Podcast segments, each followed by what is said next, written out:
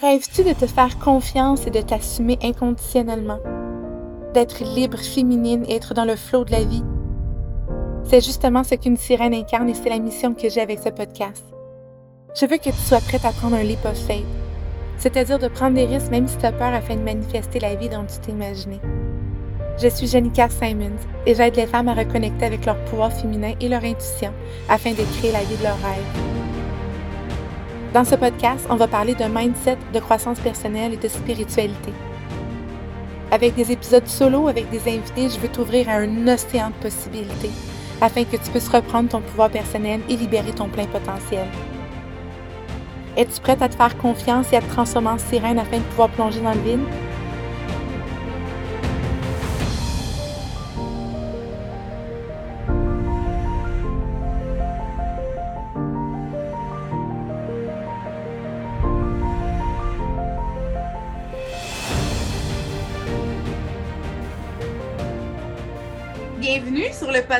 Les Sirènes. Cette semaine, j'ai la chance de recevoir la belle Andrea Christina, qui est multidimensionnelle.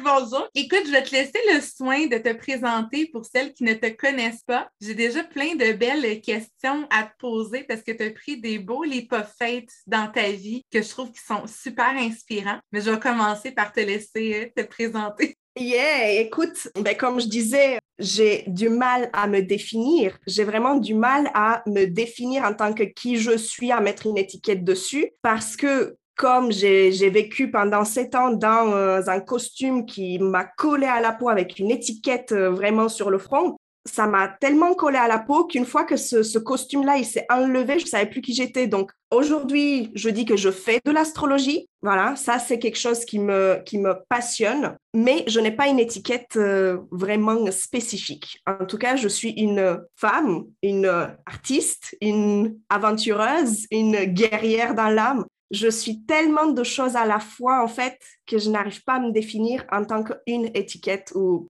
qui je suis? Ben, c'est la question la plus difficile au monde.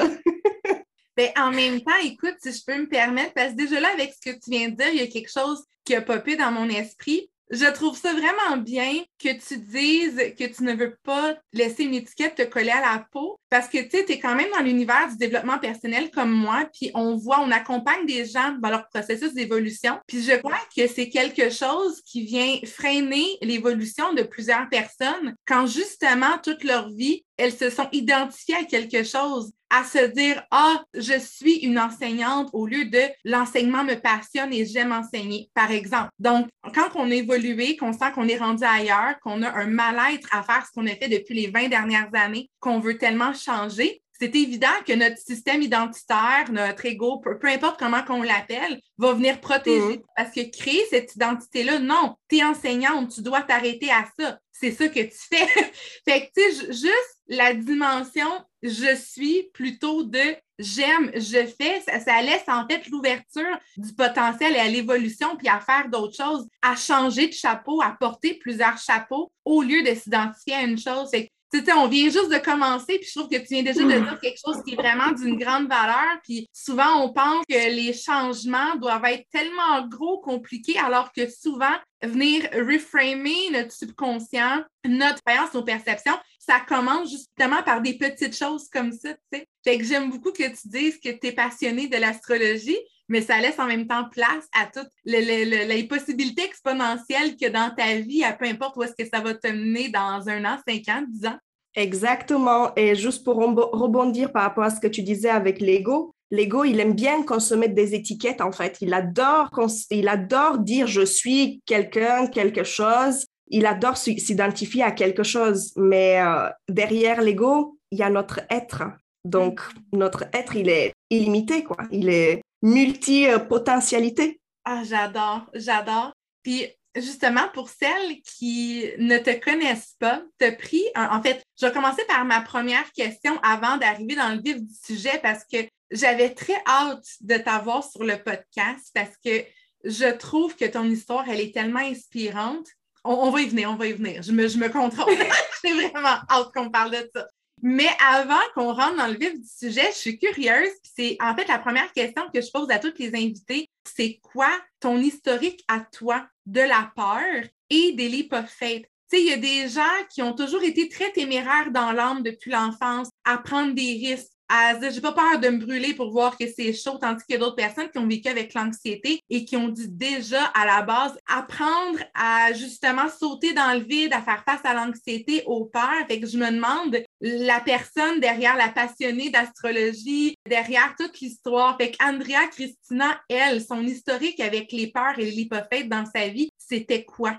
Oh mon Dieu. Alors déjà, moi, j'ai toujours eu peur de m'affirmer. J'ai toujours eu peur de dire ce que je pense, j'ai toujours eu peur de d'être juste moi en fait. Et j'ai eu peur beaucoup, j'ai encore peur de moi, c'est-à-dire de qui je peux devenir, de ma puissance. Et je pense que c'est important de le dire parce que on est trop souvent dans des choses qui, qui des, des peurs extérieures à nous en fait. Mais ma plus grande peur, c'est déjà d'être moi-même, de m'assumer en tant que qui je suis. Et mon historique avec la peur, c'est ça en fait. C'est toute ma vie en fait. J'ai comme j'ai vécu en Roumanie, je suis passée en France ensuite avec mon vécu. Donc, euh, c'est toujours cette quête identitaire de qui je suis, de me assumer en tant qu'identité propre dans la masse, dans les groupes, dans les foules, dans les collectivités, en fait. C'est ça. Parce que souvent, très souvent, on a hum, tendance à se cal...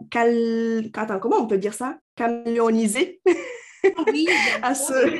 totalement, totalement. On nous a appris à faire ça. Puis je pense qu'on parlait de l'ego tantôt. Notre ego nous a appris que c'est en fait c'est un mode de survie. Parce que si on est caméléon, on n'est pas en danger, on est protégé, on est validé, accepté par les autres. C'est vraiment l'instinct de survie de notre espèce, hein, parce qu'on est des êtres de groupe et de communauté. Ceux qui étaient solitaires étaient portés justement à avoir une moins grande espérance de vie. Et ça remonte quand même à longtemps comme croyance ça, dans notre espèce. Euh, c'est vraiment dans notre, dans notre ADN quasiment. Donc, euh, donc euh, voilà, moi, ma plus grande peur, c'est ça, ça l'est toujours, hein, parce qu'on n'a jamais fini en, une vingtaine ou trentaine ou quarantaine d'années à se connaître, à savoir qui on est. Donc, on évolue constamment. Euh, voilà, ma peur, euh, ma plus grande peur, c'est ça, et euh, de, de m'affirmer vraiment en tant que qui je suis, de prendre ma place. C'est ça, prendre sa place.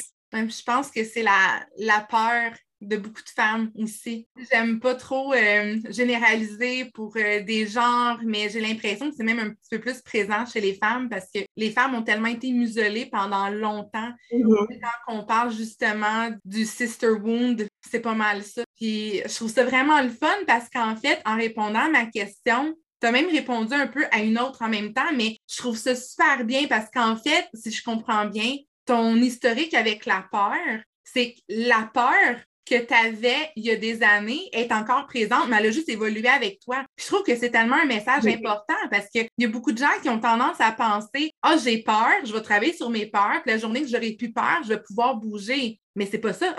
c'est pas ça. On finit jamais d'avoir peur. On doit savoir à, jongler avec la peur, à jongler avec le courage, à jongler avec euh, la dualité, en fait. Ah oui, exactement. Puis d'accueillir ces dualités-là parce qu'ils font partie de nous. Parce que quand on n'accueille pas la peur pour qu'elle fasse partie du processus, ça revient à réfuter une partie de nous, à la mettre de côté comme si elle n'avait pas sa place, alors qu'on est des êtres entiers, on est divin, on est parfait comme on est. Donc, de dire que dans mon processus, la peur n'a pas sa place, l'ego n'a pas sa place, le subconscient n'a pas sa place, mes traumas n'ont pas leur place, ça revient justement à éviter et vouloir en fait euh, mettre de côté une partie de nous qui est tellement importante dans le processus. Parce que quand la peur se présente, on a le choix. Est-ce qu'on lui laisse les commandes ou on apprend à travailler avec la peur pour qu'elle soit un guide pour justement développer ah. cette force intérieure-là? C'est tellement différent. Revient un peu à ce qu'on dit dans, les, dans le début du podcast, qu'on a tellement tendance à penser qu'un changement est gros et compliqué pour, sais, dans notre monde extérieur, dans notre monde 3D, faire un gros changement professionnel, vivre un, divorce, une séparation, toutes des choses, des gros changements qu'on voit tellement gros dans notre univers 3D. En fait, à l'intérieur de nous, c'est assez simple de faire le pivot. C'est pas nécessairement dans des grandes choses. Ça peut être justement de rephraser des choses qu'on dit, notre discours interne, changer juste un, de quelques degrés notre perception. Et juste ça, ça fait vraiment un gros changement dans notre extérieur. Fait que je trouve ça super mm. intéressant ta façon de le présenter. Ça m'amène à ma prochaine question, celle que j'avais hâte. En fait, je demande toujours à toutes les invités un exemple de l'hypophète qu'ils ont pris dans leur vie parce que c'est vraiment l'essence du podcast C'est l'essence du mm. podcast de démontrer aux auditrices que justement, la réussite, c'est vraiment notre capacité à enchaîner les lipophètes parce qu'en fait, il y a comme toute une séquence logique à ça. Plus qu'on apprend à naviguer les peurs, plus qu'on prend des lipophètes, plus qu'on se fait confiance, plus qu'on connecte à notre intuition. c'est vraiment une séquence de choses qui fait qu'on développe notre capacité à prendre des lipophètes. Et toi, tu en as pris un gros parce que tu es passé quand même du droit à l'astrologie. Mmh. Puis c'est ça que j'avais hâte qu'on parle parce que je suis convaincue qu'il y a beaucoup de femmes en ce moment qui sont dans des métiers, je ne veux pas dire nécessairement plus traditionnels, mais des, des métiers qu'on nous a présentés depuis l'enfance comme étant de gros objectifs, que c'est tellement impressionnant euh, d'être avocat, d'être médecin, d'avoir vraiment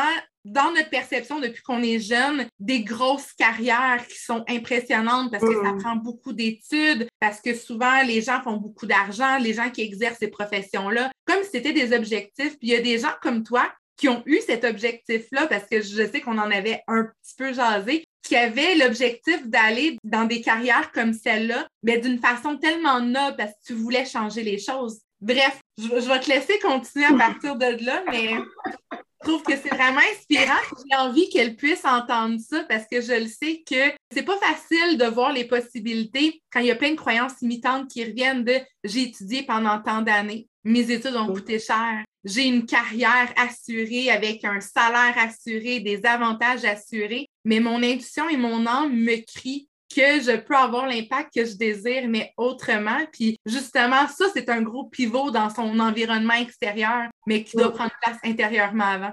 Totalement, c'est euh, totalement ça. Ça a été vraiment quelque chose, une décision très intérieure, très intime en fait quand j'ai décidé de, ben, de faire ce pivot parce que c'est pas un changement pour moi, c'est pas un changement. Euh, je le dis aussi dans mon podcast où j'ai raconté mon histoire, c'est quelque chose que j'ai fait, j'ai juste changé en fait le décor, j'ai changé euh, les personnages, mais j'ai pas changé la pièce de théâtre. La pièce de théâtre, c'est toujours la même. J'ai juste changé la scène, le décor, comment je suis habillée, mais c'est exactement la même mission que j'ai. C'est exactement la même chose que je fais, mais d'une manière différente. C'est juste que je ne suis plus dans le droit, je suis dans l'astrologie et les deux ont une notion liée au pouvoir parce qu'il y en a un un domaine, le droit qui donne le pouvoir à l'extérieur, c'est-à-dire bon, le pouvoir sur les masses, tout ce qui est législatif, tout ce qui est encadrement de la société. Et l'autre, l'astrologie, on travaille toujours avec des codes qui sont comme le code civil, comme le code de l'environnement, comme le code de l'urbanisme en, en, droit. Là, avec l'astrologie, on travaille toujours avec des codes, sauf que c'est des codes planétaires, le code Saturne, le code lunaire, le code Vénus, le code euh, euh, Neptune, etc., etc. Et l'astrologie, pour moi, c'est vraiment quelque chose qui donne le pouvoir à l'intérieur et non pas à l'extérieur, c'est-à-dire qu'on met le focus sur soi à l'intérieur. Donc, voilà, pour moi, j'ai pas, euh, pas changé, j'ai vraiment pivoté, j'ai vraiment euh, modifié ma direction. Enfin, la direction, oui, mais le chemin, c'est toujours le même, c'est-à-dire ma mission est toujours la même. Donc, le droit, oui, j'en ai fait pendant euh, ben, sept ans avec les études, toutes mes expériences professionnelles qui m'ont amené vraiment à...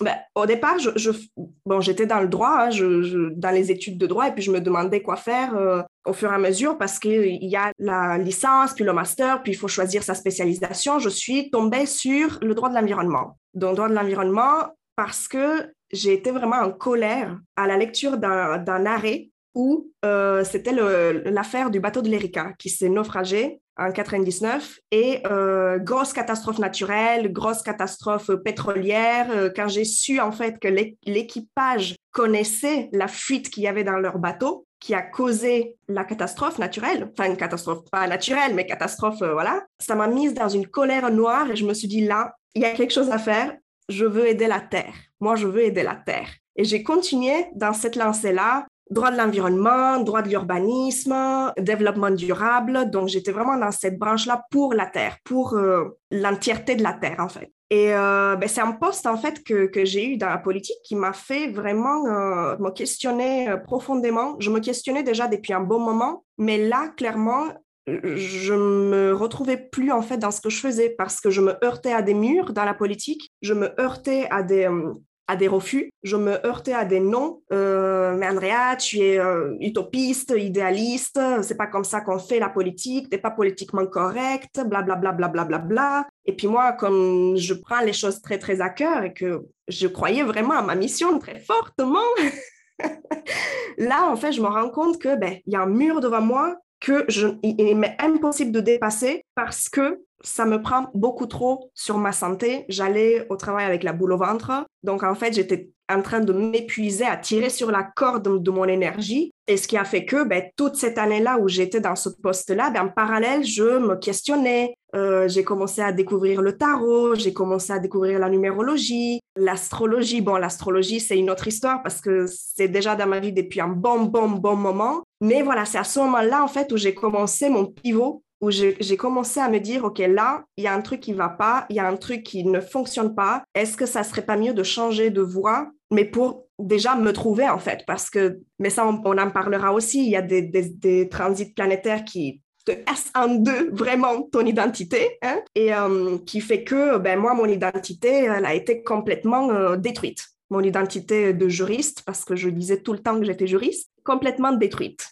Voilà. Donc, qui je suis? Qui je suis derrière ce statut de, juriste? C'est pour ça que je ne veux plus me présenter en tant qu'un statut. Qui je suis? Ah, j'aime ça. J'adore, en fait. J'adore parce que j'avais déjà lu quelque part il y a plusieurs années dans mes débuts en développement personnel que parfois c'est mieux justement de déconstruire pour mieux reconstruire après. Souvent, il y a des gens qui sont justement en plein, ben, je dis en plein changement. Ils essayent de faire des changements dans leur vie au mm. niveau extérieur. Mais justement, de tout implanter ces changements-là qu'on voit comme étant tellement gros à l'extérieur de nous, dans notre environnement 3D, mais de ne pas venir déconstruire à l'intérieur de nous ce qui a besoin d'être déconstruit pour mm. faciliter la matérialité. Ben, en fait, c'est même pas la facilité, mais pour pouvoir matérialiser à l'intérieur de nous et ensuite que ça se projette à l'extérieur de nous et que ça prenne place dans notre vie. Moi, c'est de cette façon-là que j'ai toujours perçu le terme effortless. on voit beaucoup ça dans l'univers de l'accompagnement puis du coaching, d'atteindre des résultats, d'atteindre ses désirs de manière effortless. Puis j'ai l'impression qu'il y a beaucoup de gens qui pensent que le terme, justement, le, le meaning de effortless, ça veut dire j'ai rien à faire, je peux me la couler douce, tout vient naturellement à moi. Personnellement, ça n'a jamais été ma perception, mais plutôt que si je retourne à l'intérieur de moi pour déconstruire ce qui a besoin d'être déconstruit, pour construire d'une façon avec beaucoup plus d'aisance et de facilité, les choses vont se matérialiser après à l'extérieur de moi de façon effortless parce que si on essaie de procéder au changement à l'extérieur de nous alors que notre intérieur ne vient pas soutenir toute cette mm-hmm. vision-là, c'est là que ça vient vraiment créer une résistance ça vient créer une résistance parce que notre système identitaire puis notre système nerveux n'a pas été bâti sur cette fondation-là. c'est une évidence qu'on doit venir déconstruire à l'intérieur avant de venir reconstruire. Puis je veux aussi revenir sur quelque chose que tu as dit au début, que j'étais comme Oh my God, mais c'est tellement parfait, c'est tellement bien dit. La comparaison que tu as faite avec la pièce de théâtre, je pense que justement, il y a trop de gens qui voient des changements dans leur vie, qui considèrent gros dans leur perception des fondations actuelles à l'intérieur, parce que ça, on sent que des fois, il y, a, plusieurs années qui se sont passées, tu repenses aux dernières années de ta vie, tu fais comme, oh mon Dieu, à cette époque-là, je voyais tellement ça comme des gros changements, puis maintenant, là, ma perception, elle a changé, puis je referais ça n'importe quand demain matin. Fait que nos perceptions, ils changent, évoluent avec nous. Mais je trouve que tu l'as tellement bien dit, c'est tellement une belle métaphore. Les changements qui prennent place à l'extérieur de nous, techniquement, c'est pas vraiment des changements, c'est des ajustements de trajectoire. Parce que oui, la pièce de théâtre de ta vie, elle continue, puis tu as le, le, mm. pouvoir à tout moment de changer les décors, de changer, de changer le synopsis si tu veux prendre une direction différente. Tu as le pouvoir de changer ces éléments-là, mais c'est toutes des choses qui font partie de la pièce de théâtre de ta vie dont tu es justement le, maître créatif, c'est toi qui dirige ça. Ce n'est pas justement comme la plupart des gens le pensent quand ils sont dans cette, euh, comment je peux dire, dans cette évolution-là, dans ce processus d'évolution-là. Oh mon Dieu, je le vois comme une montagne, je dois déconstruire ce que j'ai passé les dix dernières années de ma vie. C'est plus facile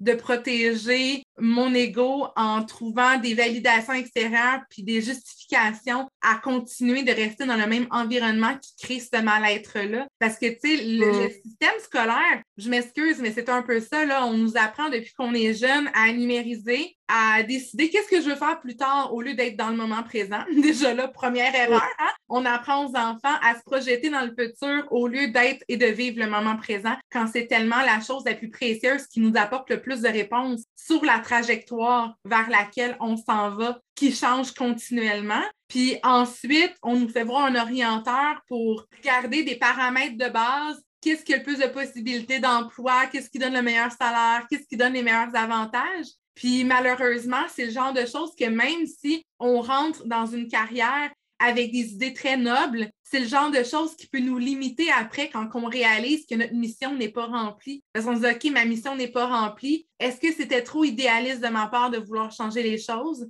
Au moins, j'ai ça, j'ai ça, j'ai ça. Je pense que je vais rester là. C'est tellement le genre de situation qu'un pourcentage élevé de gens vivent, tu sais. Donc, j'ai envie de te demander justement dans ce processus-là, le leap of faith que tu as pris de passer du droit à l'astrologie. Est-ce que, je sais que c'est une question qui est un peu difficile à répondre, mais vas-y vraiment comment tu le sens? Ben, je, je suis certaine qu'il y a des gens qui vont écouter, qui vont dire Oh mon Dieu, OK, ça me passe. Une histoire est tellement inspirante, mais comment est-ce que je fais ce changement-là dans ma vie? Quand tu as décidé de faire ce saut dans le vide-là, de passer du droit à l'astrologie, est-ce que tu as l'impression que c'est ce leap of faith-là en soi qui t'a apporté de la confiance, de l'expérience pour justement prendre des leap of faith plus facilement dans ta vie après? Ou tu as l'impression que tu as dû mettre des choses en place avant de prendre ce leap of faith-là au niveau mindset, développement personnel? Est-ce que tu as l'impression que ça a comme été ta porte d'entrée au développement personnel mm. puis à ton évolution personnelle ou c'est quelque chose que tu as mis en place avant de faire ce saut-là?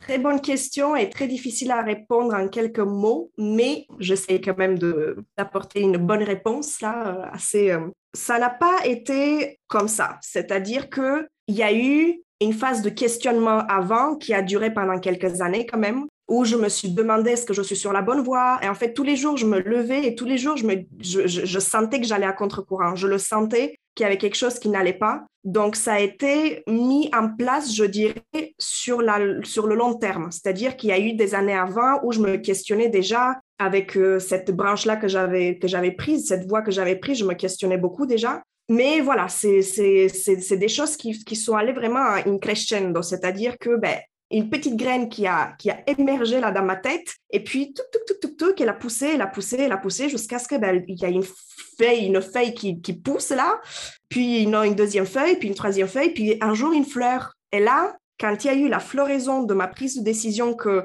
j'étais pas sur la bonne voie et de me dire vraiment, là, il y a un truc qui va pas, il va falloir que je, que je, que je pivote, c'est là où ben, mon corps m'a épuisé. Donc, burn-out, forcément, j'avais plus de ressources, tellement j'en donnais à l'extérieur de moi et Dieu sait que j'en ai donné beaucoup et que j'étais pas du tout euh, à l'intérieur de moi, c'est-à-dire que je, donnais de mes ressources à l'extérieur, mais pas pour moi-même. Ça, c'est typique du Capricorne. Et du coup, le jour où je me suis vraiment dit, ben là, ma fleur, elle a émergé, ma fleur, c'était ma prise de décision de j'arrête tout et je me consacre à moi, en fait. J'arrête tout ce que je suis en train de donner à l'extérieur, j'arrête absolument tout et je reviens à moi. Donc là, ça a été vraiment le cœur de l'histoire, le cœur du leap of faith, en fait. Et il y a le cœur où cette décision que c'est bon, j'arrête. Et puis après, ben, il fallait tout déconstruire, en fait.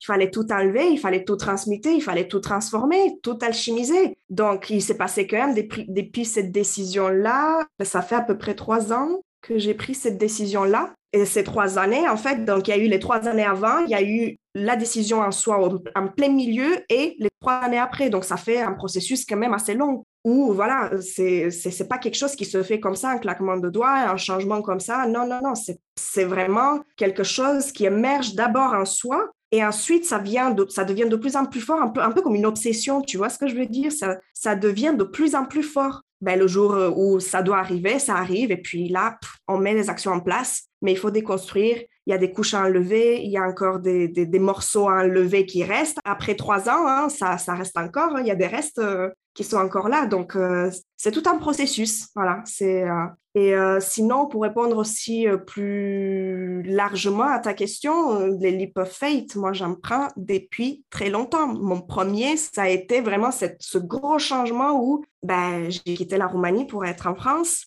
Ça, ça a été déjà un, truc énorme, une bulle qui a éclaté énorme. Là, cette deuxième-là que j'ai fait du droit à l'astrologie, c'est un peu la, c'est la deuxième énorme que j'ai fait dans ma vie, mais c'est une des meilleures. C'est une bonne décision que j'ai prise. Je pense que ça peut toujours être une bonne décision. En fait, ça ne peut qu'être une bonne décision. Mm. Justement, c'est un retour à soi. Je trouve que tu l'as vraiment très bien dit. Je pense que oui, c'est un processus qui se fait dans le temps. Ce n'est pas un processus qui se fait du jour au lendemain, un grand pivot, un grand ajustement de trajectoire comme ça. Mais justement, je mm-hmm. pense que c'est un peu la preuve que notre âme, elle nous parle souvent, quand on l'entend crier quelque chose, parce qu'elle nous parle depuis longtemps. C'est juste qu'il vient un moment qu'on ne peut plus ignorer cette voix-là de notre intuition parce qu'elle crie tellement fort, que ça se transpose dans notre vie justement en burn-out, peut-être en dépression, en épuisement. Puis je trouve que c'est vraiment un beau message de ce que tu as dit que la première chose à faire, c'est justement d'arrêter de tout donner à l'extérieur de soi puis de revenir à l'intérieur de soi. Parce que tant qu'on mm. continue à tout donner à l'extérieur de soi puis qu'on ne revient pas à l'intérieur de soi, c'est très difficile d'entendre cette voix-là puisque notre intuition nous crie parce que notre âme, elle a toujours les réponses. Notre âme est venue ici vivre une expérience humaine en ne connaissant pas le temps, Hein, le concept du temps mm-hmm. n'existe pas pour notre âme. Le concept de l'argent n'existe pas pour notre âme non plus. C'est quelque chose qui est inconnu pour notre âme, qu'elle apprend à travailler avec énergétiquement ici. Mais notre âme est venue ici avec une mission.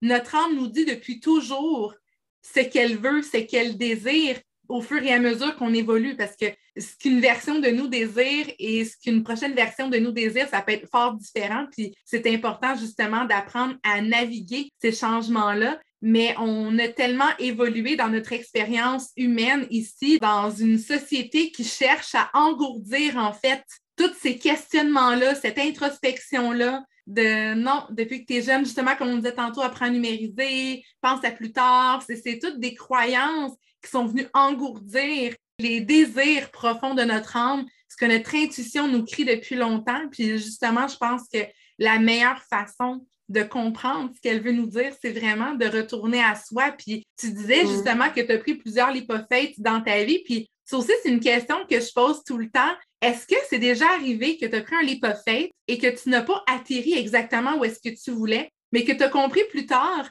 que en fait, tu as atterri exactement où tu devais atterrir, même si ce n'était pas ton désir immédiat? Parce que je pense que c'est super important que les gens comprennent que l'intuition, c'est pas une boule de cristal pour nous donner ce qu'on veut quand on veut. Notre intuition, mhm. c'est, ça nous guide où est-ce qu'on doit être au moment qu'on doit être, ce qu'on doit avoir au moment qu'on doit l'avoir, même si c'est pas exactement où est-ce qu'on voulait atterrir dans l'immédiat.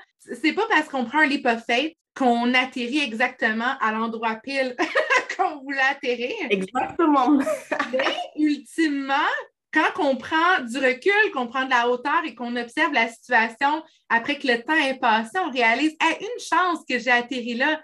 C'est exactement là que je devais atterrir, même si mon ego ne voulait peut-être pas atterrir là sur le moment, puis it's fine. Et que c'est ça, je suis curieuse de savoir si c'est déjà arrivé que tu as pris des lipothètes, que tu n'as pas atterri où est-ce que tu voulais sur le moment, mais que tu as réalisé que c'était la meilleure chose qui pouvait arriver. Oui, ben, je vais revenir à mon, expérience avec le droit. C'est toujours là-dedans. En fait, avant de faire du droit, je me suis tournée naturellement vers la psychologie. Donc, je suis allée en fac de psycho, j'ai étudié la psychologie, la sociologie, les deux matières combinées, et parce que j'étais vraiment passionnée par l'humain, c'est-à-dire que je voulais vraiment savoir, comprendre cette psychologie humaine, cette psyché humaine qui nous habite, je voulais la comprendre. Donc, je suis allée naturellement vers la psychologie, puis la vie m'a amené vers le droit. Donc ça, déjà, il y a eu le bascule. Il y a eu déjà le bascule de la psycho au droit. Et sans comprendre, en fait, euh, clairement, au début, je ne comprenais pas. Mais voilà, la vie m'a amené vraiment vers le droit. Et puis maintenant, quand je regarde en arrière, c'est que j'ai étudié la psychologie, puis ensuite j'ai basculé en droit pour basculer encore en, en astrologie. Et c'est seulement maintenant que je me rends compte qu'en fait, le fait d'avoir fait de la psycho, c'est exactement interconnecté avec l'astrologie parce que l'astrologie que je pratique, elle est très psychologique. Et du coup, c'est ça, en fait, le lien. Il fallait que je bascule en droit pour apprendre un petit peu comment structurer les choses, comment cadrer les choses, comment donner un, un cadre bien établi, parce que c'est ça qu'on nous apprend en droit. Puis repartir sur mon désir de mon âme qui était d'apprendre la psyché humaine, de comprendre la psyché humaine avec la psychologie. Sauf que à l'époque, j'étais pas, euh, pas ouverte, euh, ma, conscience n'était pas aussi ouverte que maintenant, comme je l'ai. Hein. Et du coup, je comprenais pas les choses, j'étais pas prête en fait, c'est ça. J'étais pas prête. Il a fallu, il a fallu quand même sept ans de parenthèse de droit pour arriver dans l'astrologie avec l'expérience juridique qui m'a fait m'épuiser pour, comprendre en fait que ben, j'étais sur la bonne voie en psycho. J'étais sur la bonne voie, mais pas de cette manière.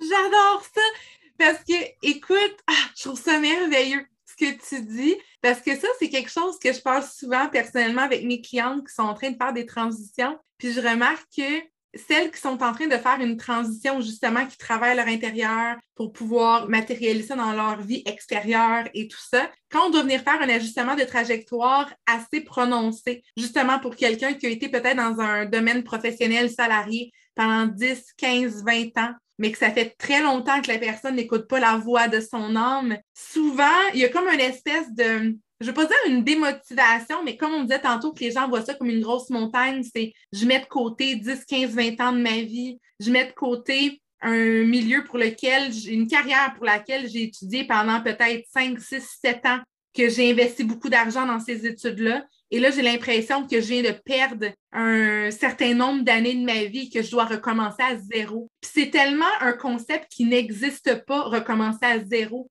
Je ne crois même pas au concept de la régression. Notre âme est constamment en train d'évoluer. Peut-être que de temps en temps, on a l'impression dans notre esprit d'humain qu'on prend des détours, mais ça n'existe pas des détours. Il n'y a pas de détour, il n'y a mm. pas de régression. Et je crois sincèrement que tout ce qu'on a expérimenté dans notre vie, même si on le met de côté pour ajuster notre trajectoire pour aller ailleurs, il n'y a absolument rien qui n'a pas été acquis pendant cette expérience-là. Puis ce que tu viens de dire, en fait, ça vient soutenir ça. Je veux dire, même si tu fais un ajustement de trajectoire, tout ce que tu as développé comme habileté, comme skills, comme aptitude, tout ça est venu former la personne que tu es dans ta pièce de théâtre. Je veux dire, c'est impossible. Exactement. Pas avec... c'est ça c'est impossible que tu n'amènes pas avec toi dans ton, ta prochaine expérience, ta prochaine trajectoire ou peu importe. C'est impossible que tu n'amènes pas avec toi des choses précieuses que tu as acquis avant. Fait que recommencer à zéro, ça n'existe pas, ça. C'est vraiment justement quelque chose qui vient limiter beaucoup de gens quand ils commencent à faire le mm. travail sur elles-mêmes puis qui veulent procéder à des gros changements dans leur vie. C'est ce sentiment-là de Ah, mon Dieu, ça va être difficile. C'est gros, là. C'est un gros morceau à pivoter, puis c'est un gros changement, mais comme on disait tantôt, c'est un peu ça le travail de notre ego, de nous garder dans notre, dans notre système identitaire actuel pour nous protéger, mais juste en venant rephraser ce discours interne-là de je ne suis pas en train de changer, je bifurque ma trajectoire, mmh. je change le décor de ma pièce de théâtre, je ne change pas tout ce que j'ai acquis pendant ces années-là va me servir dans ce que je vais faire maintenant. C'est exactement ça que tu viens tout de dire. Puis c'est pour ça que j'avais hâte qu'on fasse cet épisode-là ensemble, parce que je sais que c'est quelque chose que beaucoup, ben, je dis beaucoup de femmes, beaucoup de gens tout court, mais nous, on s'adresse plus aux femmes. Je sais qu'il y a beaucoup de femmes qui vivent ça, cette espèce de cette espèce de peur de sortie de zone de confort-là, de laisser de côté ce qu'elles ont exercé toute leur vie, qui est devenu leur zone de confort, pour écouter leur âme. Mais il y a plein de belles choses qu'on a acquises comme perception, expertise, expérience à travers ça, qui devient une grande, en fait, qui, est une grande valeur parce qu'on a beau être plusieurs à faire, ben, je ne vais pas dire la même chose. On a beau être plusieurs à exercer quelque chose de similaire dans notre mission de vie, ça reste que l'expérience passée de chaque individu est différente. Donc, les aptitudes acquises pendant ces expériences-là viennent ils vont avoir un impact sur ta façon de partager l'information, ta façon de travailler avec tes clientes, les programmes que tu crées. Je veux dire, hmm. c'est vraiment comme une empreinte digitale unique. Il n'y a pas personne qui a ton expérience avant toi et qui peut venir faire les choses exactement comme tu les fais. Fait que c'est vraiment précieux. Oui, euh, ça, ça nous forge notre bagage en fait.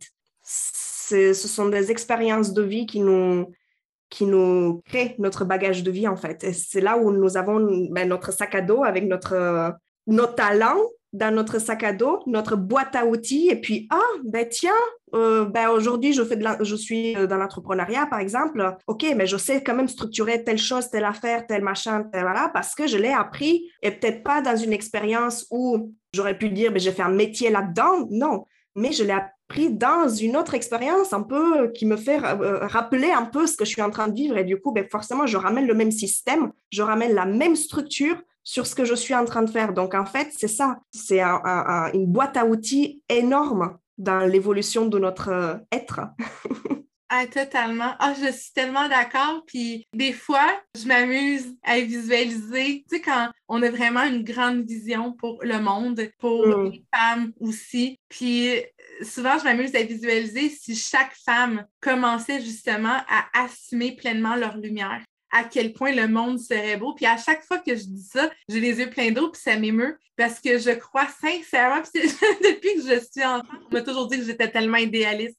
Oh, que tu es idéaliste, Janica, tu vois le monde en rose. Mais justement, je pense sincèrement que tout ce que notre esprit voit peut le concevoir tout ce que mm. notre esprit perçoit, tout ce qu'il voit, toute la grande vision que notre esprit peut avoir, que notre âme a en fait, c'est quelque chose qui peut se concrétiser. Puis justement, tu disais au début, quand je t'ai dit que tu as comme répondu à deux questions en une, c'est la dernière question que je pose c'est quelle peur est encore présente parce que justement, c'est facile pour les gens qui nous suivent de l'extérieur de faire Oh, wow, Andrea, Christina, je, l'admire tellement, c'est beau ce qu'elle fait, c'est tellement inspirant, je m'inspire de ça. Puis souvent, les gens qui nous suivent, qui n'ont peut-être pas nécessairement entamé le processus interne ou qui sont au début, j'ai l'impression que pour eux, ça, ils vont mettre le focus sur le gap entre la personne qui suivent, qui admire ou qui les inspire et eux, où est-ce qu'ils sont. Puis je pense qu'il y a beaucoup de gens qui ont tendance à ne pas réaliser que oui, les peurs sont encore là. C'est pas parce que tu as fait, tu as pris des gros leap que tu as bâti ton entreprise,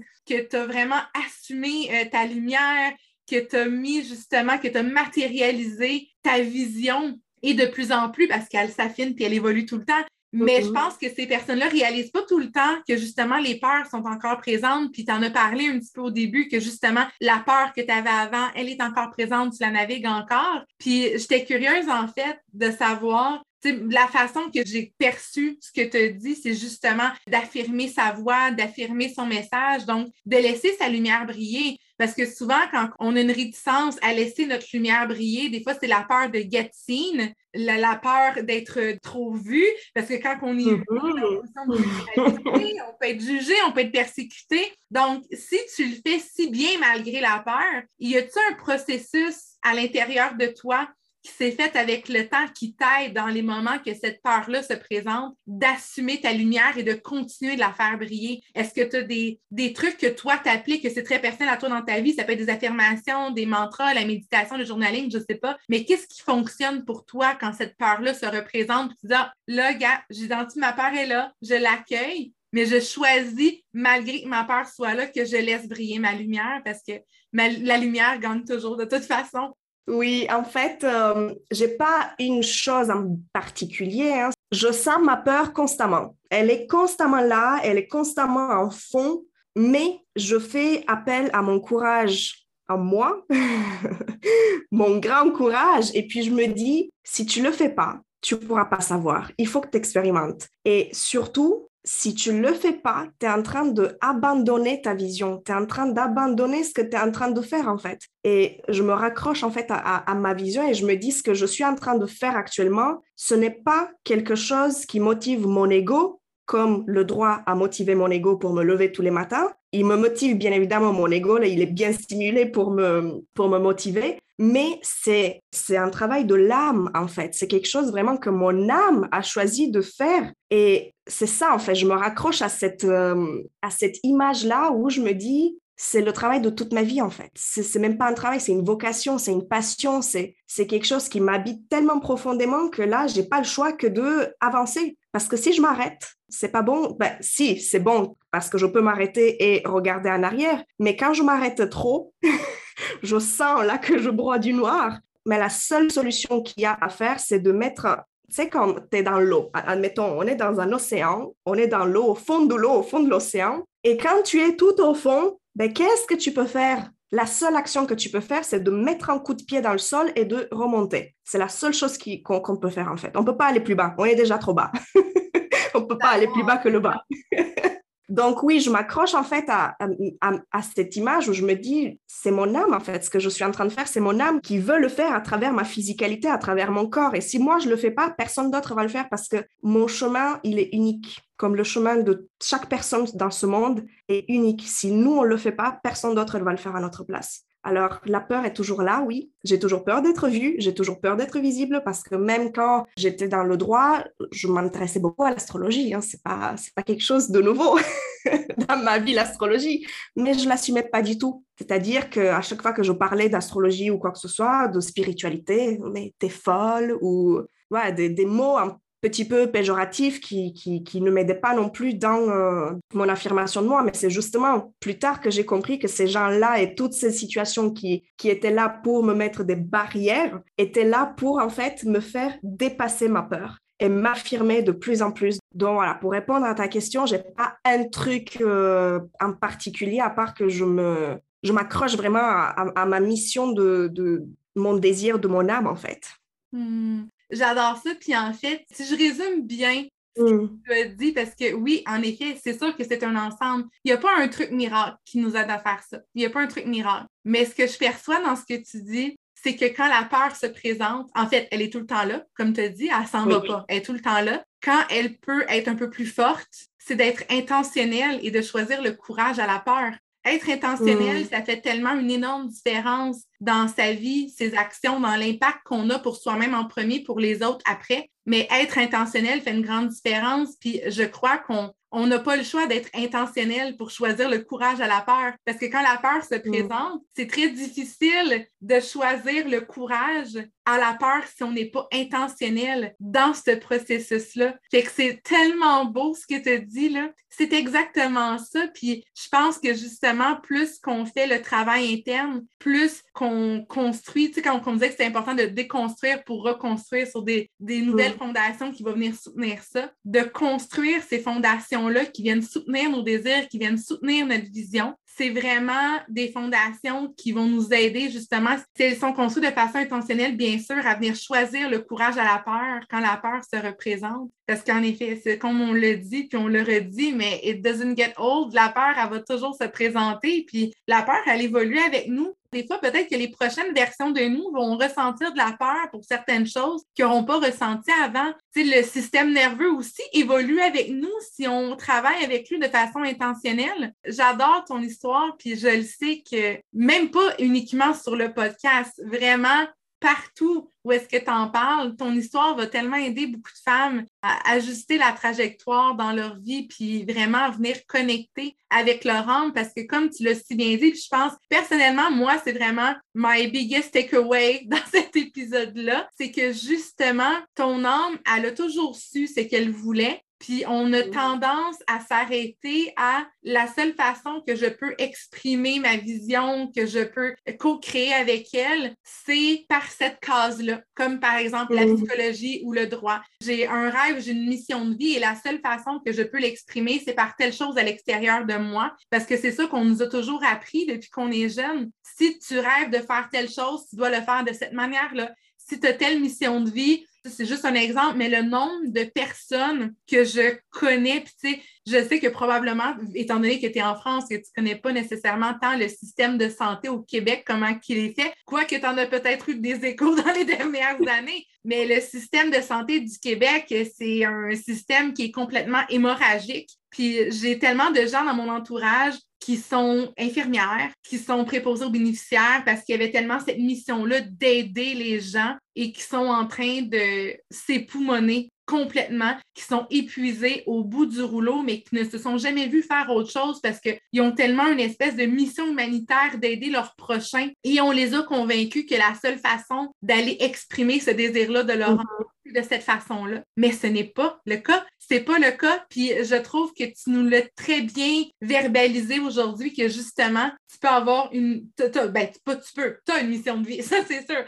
ton âme, ici, ton âme a une mission mais il y a plusieurs façons que tu peux aller répondre à cette mission-là. Et l'objectif, en fait, c'est de trouver la manière qui va être la plus alignée et qui va te remplir autant que tu peux en donner parce que c'est impossible de juste donner à l'extérieur de toi sans mm-hmm. jamais que ça te remplisse. Je veux dire, ça, c'est la meilleure façon d'aller tout droit vers le mur, vers le burn-out, la dépression. Ça, c'est pour moi, le burn-out et la dépression, ça a toujours été la façon que notre âme a de nous dire qu'on n'est pas aligné et qu'on est, constamment en train de pour out sans jamais mm-hmm. se remplir. Donc, euh, je trouve que c'est vraiment le, mon plus gros takeaway de ce que tu nous as dit aujourd'hui qui a tellement de grande valeur. Donc, en finissant, j'ai envie que tu nous parles un peu plus de ce que tu fais. Parce que je sais que tu as des, des programmes, on en avait parlé, tu as une masterclass Evergreen aussi. Donc, j'aimerais ça que tu nous dises un petit peu pour celles qui vont écouter où est-ce qu'elles peuvent te trouver? De toute façon, je vais tout mettre les liens dans les détails de l'épisode, évidemment.